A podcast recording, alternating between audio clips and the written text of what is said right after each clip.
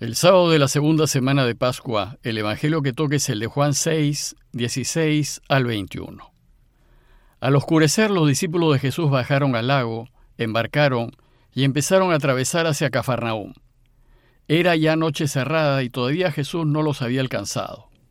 Soplaba un viento fuerte y el lago se iba encrespando. Habían remado unos cinco o seis kilómetros cuando vieron a Jesús que se acercaba a la barca caminando sobre el lago y se asustaron. Pero él les dijo, Soy yo, no teman. Querían recogerlo a bordo, pero la barca tocó tierra enseguida en el sitio a donde iban. El día de ayer, con el relato de la multiplicación de los panes, iniciamos las enseñanzas de la Iglesia acerca de la Eucaristía. Estas enseñanzas se encuentran en el capítulo 6 de Juan y siguen al milagro de los panes. Pero hoy la iglesia nos presenta a Jesús caminando sobre el agua. Luego, si el relato de hoy sigue inmediatamente al de la multiplicación de los panes, ¿qué relación hay entre la multiplicación de los panes que vimos ayer y el relato de Jesús caminando sobre el agua que hoy nos presenta la iglesia? Antes de aclarar este punto, les recuerdo que Juan organizó su evangelio en dos grandes partes. La primera trata de los signos que hizo Jesús y la segunda trata de la pasión, muerte y resurrección del Señor.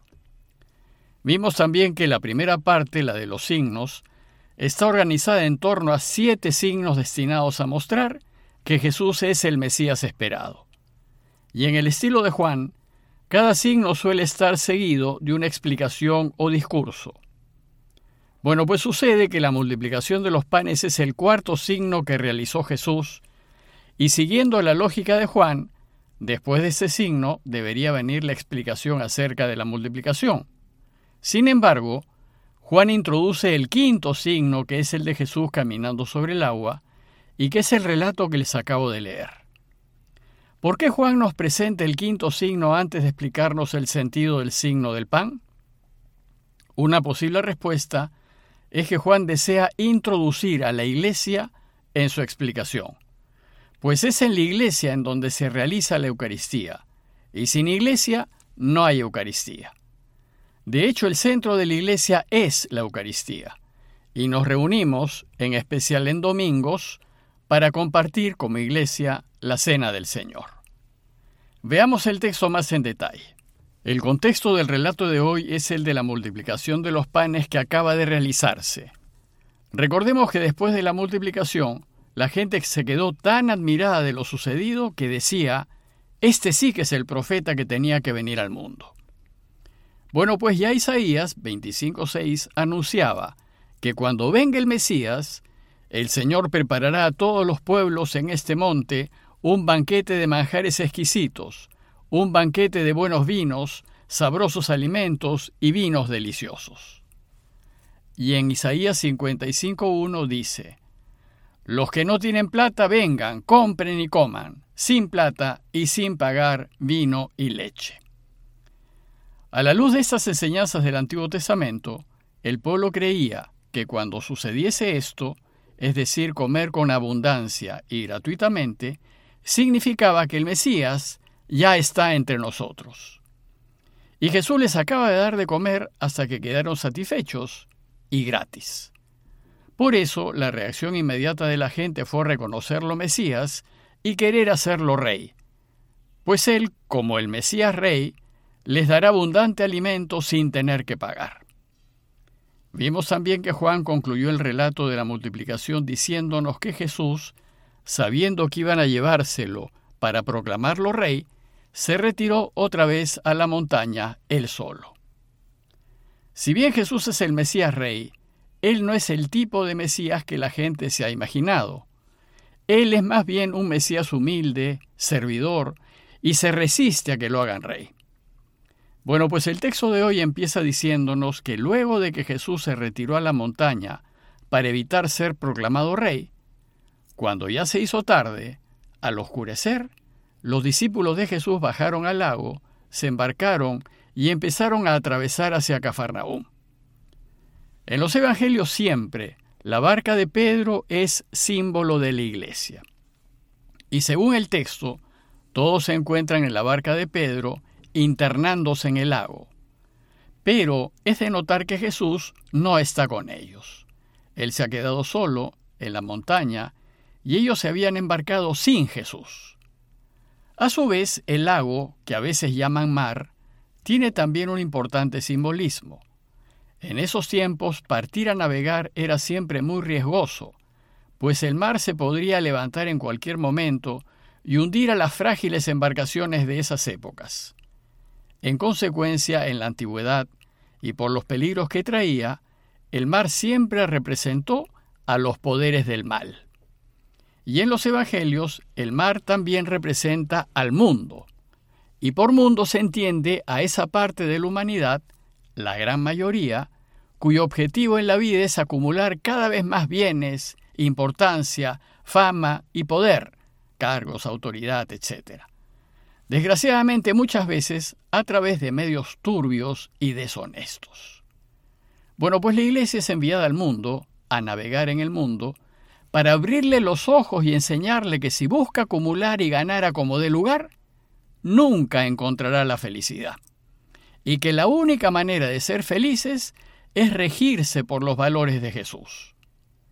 Bueno, pues ir al mundo con este mensaje es peligroso, pues el mensaje de Jesús deja al descubierto las malas artes que usa el mundo, y éste se puede levantar contra la barca de la iglesia y tratar de hundirla. Y el mundo podrá hundir a la iglesia, eliminarla, en la medida en que ella esté sin Jesús. Esto es precisamente lo que nos describe el relato de hoy. La barca de Pedro es decir, la iglesia, se ha adentrado en el mar, se ha metido al mundo, pero esta vez está sin Jesús. El texto nos dice que era ya noche cerrada, soplaba un viento fuerte y el lago se iba encrespando. De esta manera el texto describe las dificultades que encuentra la iglesia cuando desafía al mundo, cuando se mete en sus aguas. Y la noche cerrada representa el mal pues el mal siempre actúa en la oscuridad, por lo bajo, en lo oculto, escondido. Es todo lo contrario al bien, que actúa la luz, abiertamente y con transparencia. Y el viento fuerte y el encrespamiento de las olas representa la agresividad de las fuerzas del mal contra la Iglesia. Pues al mundo no le gusta que la Iglesia le cuestione su corrupción y delate su mentira y su injusticia. Y entonces se levantará contra la iglesia. Y a modo de fuertes olas, embatirá contra la barca de Pedro, con calumnias, desprestigios, mentiras y persecuciones.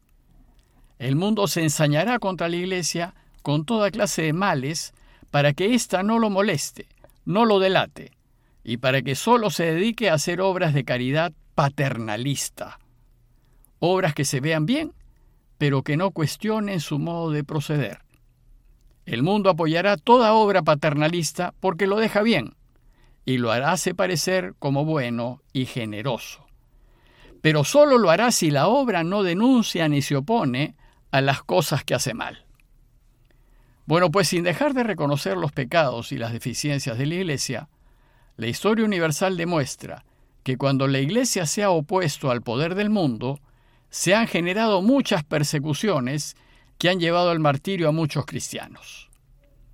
El texto también nos dice que solo habían remado unos 5 o 6 kilómetros, es decir, a causa de los ataques del mundo, la iglesia avanzó muy lentamente y fatigó por seguir adelante.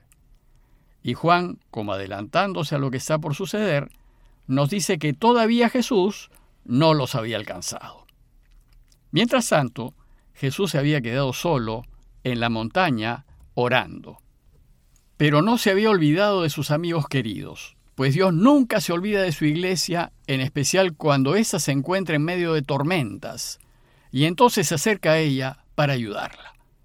Y en medio de la noche cerrada, en donde la visión era casi nula, dice el texto que vieron a Jesús que se acercó a la barca caminando sobre el lago.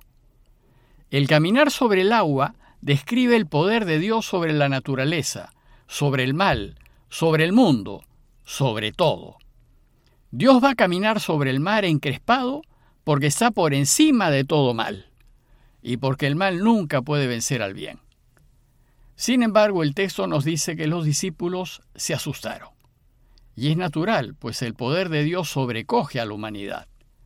Pero su poder no es para destruir, sino para construir. Y lo que es de Dios nunca debe dar temor, sino más bien paz. Por eso nos dice el texto que Él les dijo, Soy yo, no teman. Como dije antes, soy yo es el nombre de Dios, Él es el que es. En otros idiomas el verbo ser también significa estar y existir. Dios pues es. Y busca su iglesia para consolarla en medio de las dificultades y llenarlas de paz. El texto termina diciéndonos que sus discípulos querían recogerlo a bordo, pero la barca tocó tierra enseguida en el sitio a donde iban. Basta la cercanía de Jesús para que la iglesia supere toda dificultad y llegue a buen puerto. Por eso nunca debemos soltarnos de su mano. Y entonces ya con su iglesia, Jesús, en el pasaje que sigue, iniciará su enseñanza acerca de la Eucaristía. A manera de conclusión, los invito a reflexionar acerca de nuestra participación en la iglesia. ¿Me siento miembro de la barca de Pedro?